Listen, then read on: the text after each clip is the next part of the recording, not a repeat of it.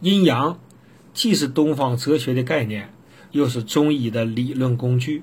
中医师从接触病患的第一时间起，就要查色按脉，先别阴阳。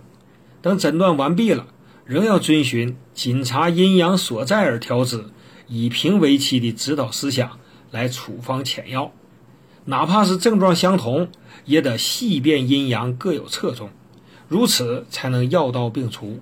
举个例子，市场上有两个中成药，一个叫柏子养心丸，另一个叫天王补心丸，名字很接近，而且都能治疗心悸健忘、失眠多梦、神志不安。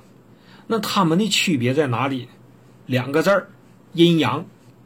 柏子养心丸药性偏温，属阳。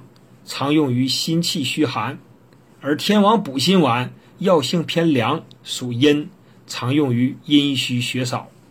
那有没有阴阳都补的药呢？有，昨天提到的炙甘草汤。